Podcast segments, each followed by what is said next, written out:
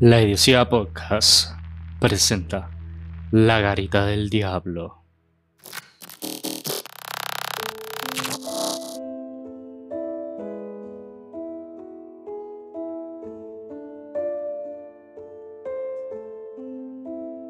Ocho y cincuenta de la noche del 1925, el comandante en jefe mandaba a sus centinelas a una jornada militar.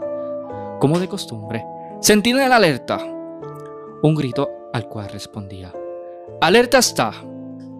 Esa noche, el comandante en mando le otorga instrucciones a Flor de Azar de tomar guardia en una garita muy importante. La capital de Puerto Rico era muy propensa a los ataques de los piratas. Por tal razón, los centinelas se pasaban su vida vigilando los castillos y murallas para proteger a la ciudad. Entre las murallas, entre trecho y trecho, las garitas en donde los soldados hacen su guardia. Cercano de las 2 y 45 de la mañana, centinela alerta. ¡Alerta está! Respondía la centinela más cercana. Entre todas las garitas había una, la más distante y solitaria e importante, ubicada en un acantilado profundo en el extremo de la bahía. Cercano a las 3 de la mañana, otra vez el grito, Sentinela alerta.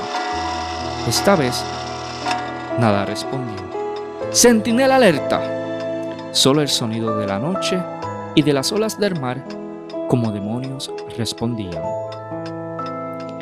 Al ser tan distante, el miedo se apodera de sus compañeros que pasaron la noche temblando y ninguno llegó a la garita distante.